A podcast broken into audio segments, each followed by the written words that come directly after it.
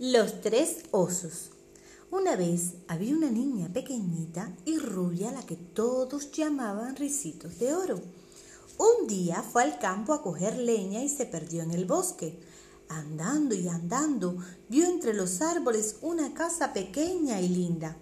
Risitos de oro se acercó, abrió la puerta y entró. Encima de una mesa habían tres platos llenos de sopa con leche y miel.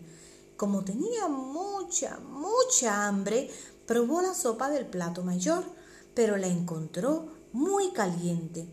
Luego probó la sopa del plato mediano, pero la encontró muy fría. Después probó la sopa del plato pequeño y la encontró tan rica que se la tomó toda. Había también en la casa tres sillas, una silla grande, otra silla mediana y otra pequeñita. Ricitos de Oro fue a sentarse en la silla grande, pero era muy alta. Luego fue a sentarse en la silla mediana, pero era muy ancha. Y después fue a sentarse en la silla pequeña y la encontró a su gusto, pero se dejó caer con tanta fuerza que la rompió. Ricitos de Oro entró en una habitación donde habían tres camas, una cama muy grande, otra cama mediana y otra pequeñita. Primero se acostó en la cama grande, pero la encontró muy dura. Luego se, se, acostó en la cama mediana, pero la encontró muy blanda. Después se acostó en la cama pequeña y la encontró tan a su gusto que se quedó dormida.